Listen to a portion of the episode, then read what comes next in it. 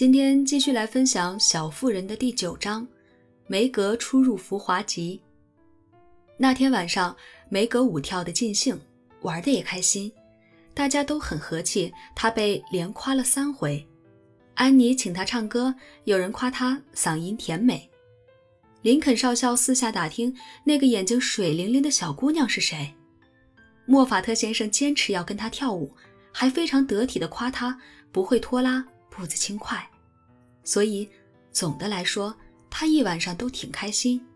不过，他在不经意间听到几句闲话，心情一下子跌落谷底。当时他坐在暖房里，等舞伴去拿冰淇淋，听见花墙另一边传来一个声音：“他多大了？十六七吧，我猜的。”另一个声音回答。马奇家的姑娘肯定求之不得，对吧？莎莉说他们关系好得很，那个老人又宠他们。我敢说，马奇太太早有打算。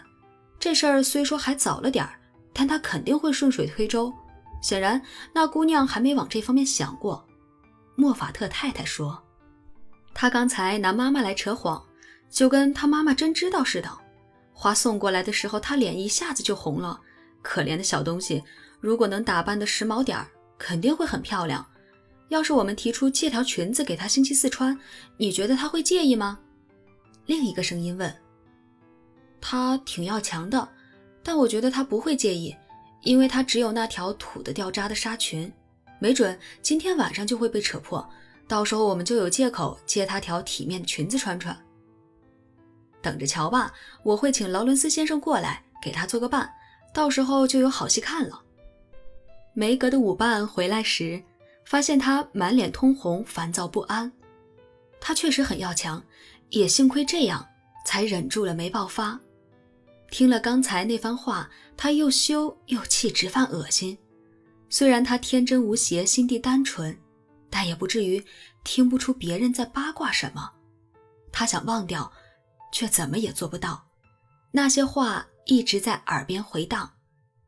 马奇太太早有打算。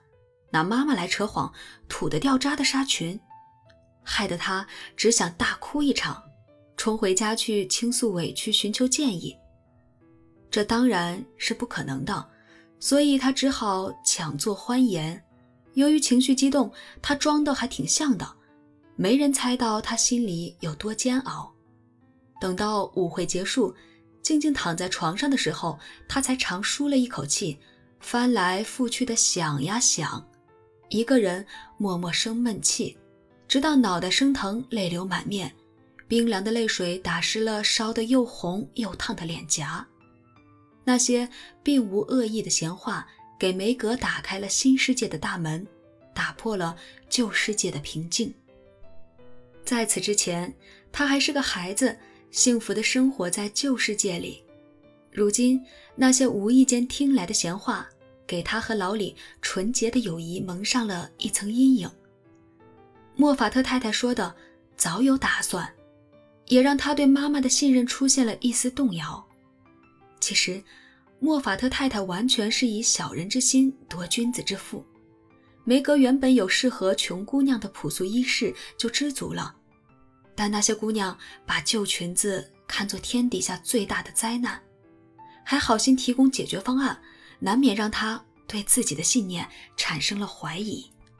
可怜的梅格一夜辗转，起床后没精打采，情绪低落，既埋怨朋友乱嚼舌根，又后悔当时没有坦诚相告，把事情说明白。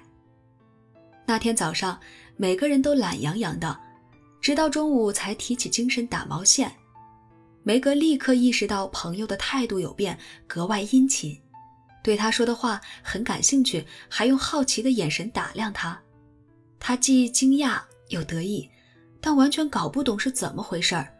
直到贝尔小姐停下手中的笔，抬起头来，眉飞色舞地说：“黛西，亲爱的，我给你的朋友劳伦斯先生发了邀请，请他星期四来参加舞会。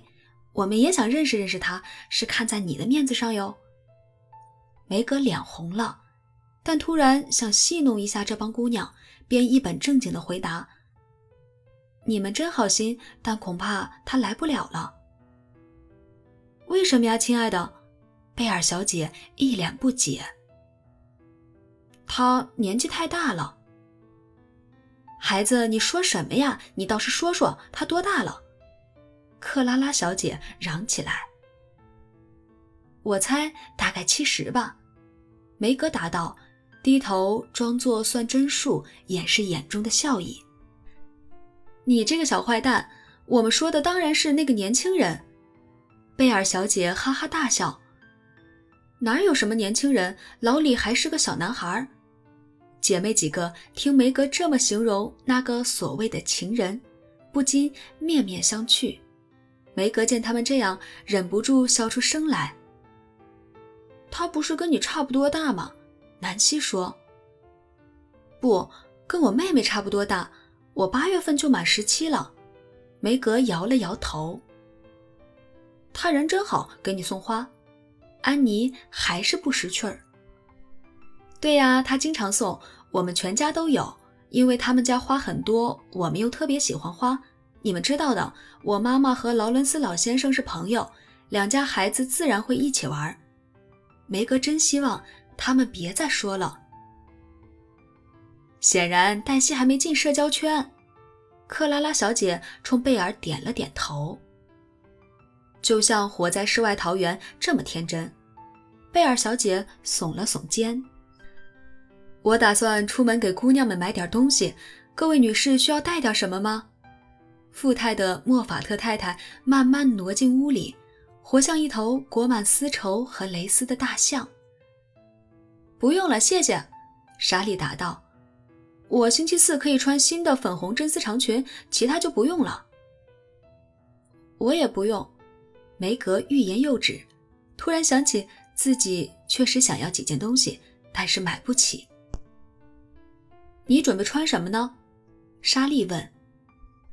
还是那条旧的白纱裙，要是我能补好可以见人的话。可惜她昨天晚上不小心被扯破了。梅格想努力表现的自然一些，但浑身上下都不自在。你干嘛不捎信回去换一条？莎莉这姑娘有点没心没肺。没有别的了。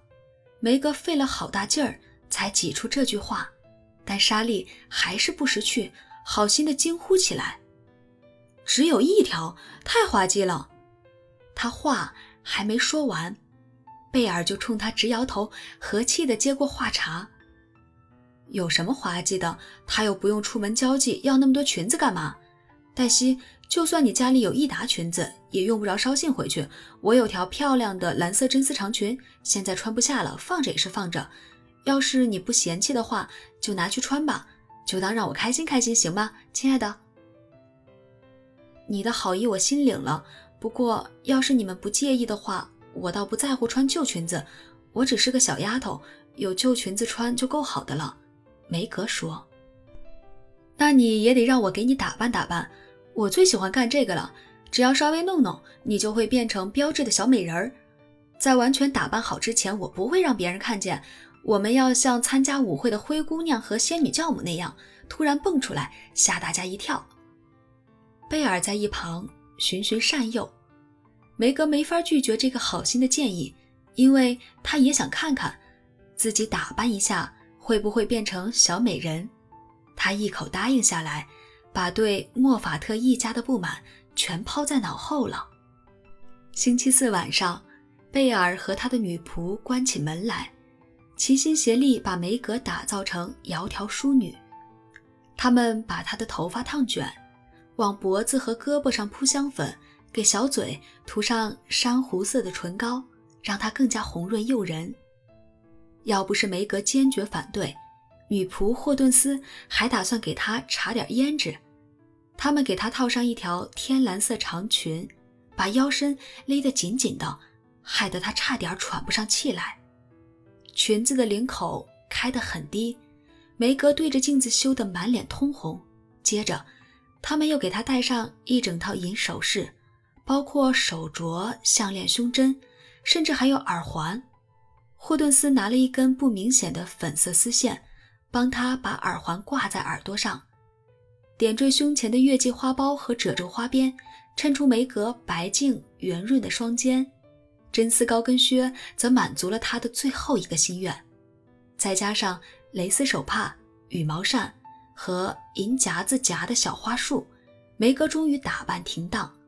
贝尔小姐心满意足地上下打量，就像小姑娘打量刚装扮好的洋娃娃。小姐真迷人，美极了，对吧？霍顿斯兴高采烈、夸张地拍起了巴掌。来呀，给大家瞧瞧！贝尔小姐把梅格领进一间房间，其他人都在里面等着呢。梅格拖着长裙跟在后面，裙摆稀稀疏疏，耳环叮当作响，发卷轻轻摇晃，心儿砰砰直跳，觉得自己。终于可以闪亮登场了，因为镜子已经明明白白地告诉他，她确实是个小美人儿。朋友们都激动不已，赞不绝口。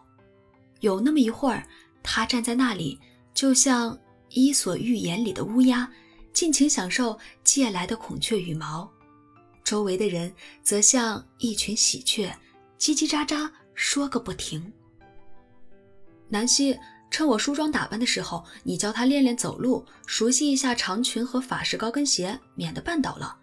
克拉拉，拿你的蝴蝶银发簪把他左边那绺头发给别好了，谁也别想破坏我的杰作。贝尔说完，便匆匆走开，似乎对自己的作品相当满意。我都不敢下楼了，感觉不大对劲，身子硬邦邦的，露的又太多。梅格对莎莉说。铃声响起，莫法特太太派人来请年轻的女士们出场。你看上去一点也不像你了，但是真漂亮。我站在你旁边都被比下去了。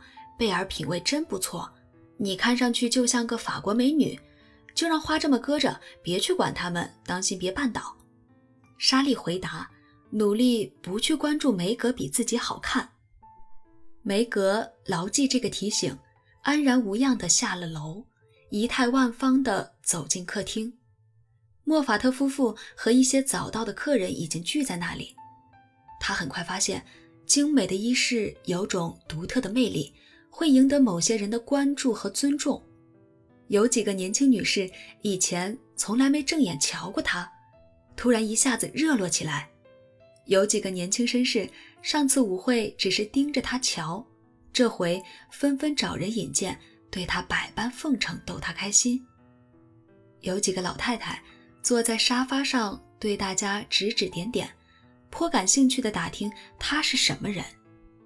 他听见莫法特太太对其中一个是这么说的：“黛西·马奇，父亲是陆军上校，也是我们家的远亲，可惜运气不大好。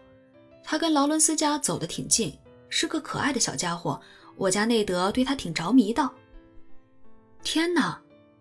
那个老太太戴上眼镜，把梅格从头到脚仔仔细细打量了一番。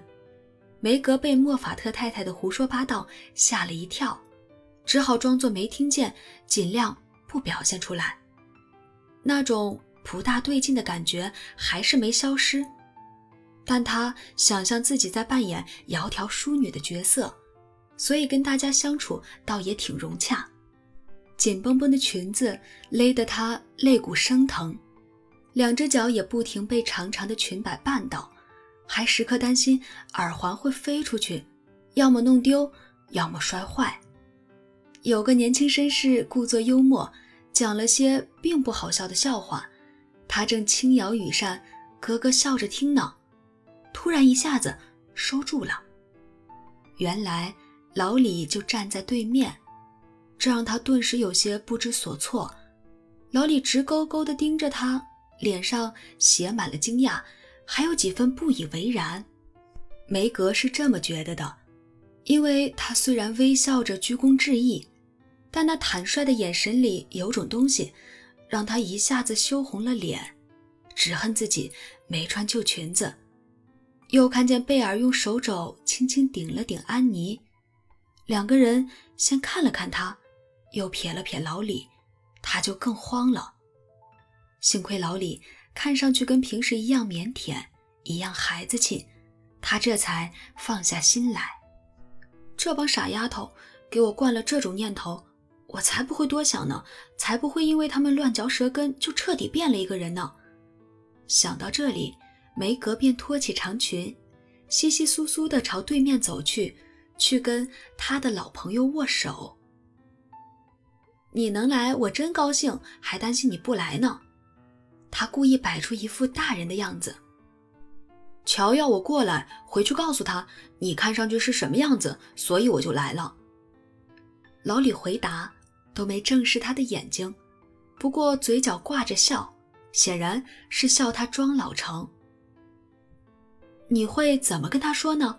梅格问，很想知道老李是怎么看自己的，但头一次在他面前觉得不自在。我会说，我都认不出你了。你看上去好成熟，一点都不像你，我有点怕怕的。他边说边摆弄手套上的纽扣。你说什么呀？姑娘们帮我打扮是为了好玩，我倒是挺喜欢的。你说要是乔看见了，会不会瞪大眼睛？梅格拐弯抹角的想让他说说，有没有觉得自己变好看了？我想他肯定会的。老李一本正经的回答：“你不喜欢我这个样子？”梅格问。“不喜欢。”老李回答的很干脆。“为什么呀？”梅格急了。老李瞥了一眼她满头的卷发、裸露的双肩和镶满花边的长裙，回答时少了平常的彬彬有礼，但表情比说出的话更让他无地自容。我看不惯矫情的。这话出自一个比他还小的男孩，梅格怎么受得了？他扭头就走，丢下一句：“没见过你这么没礼貌的男孩。”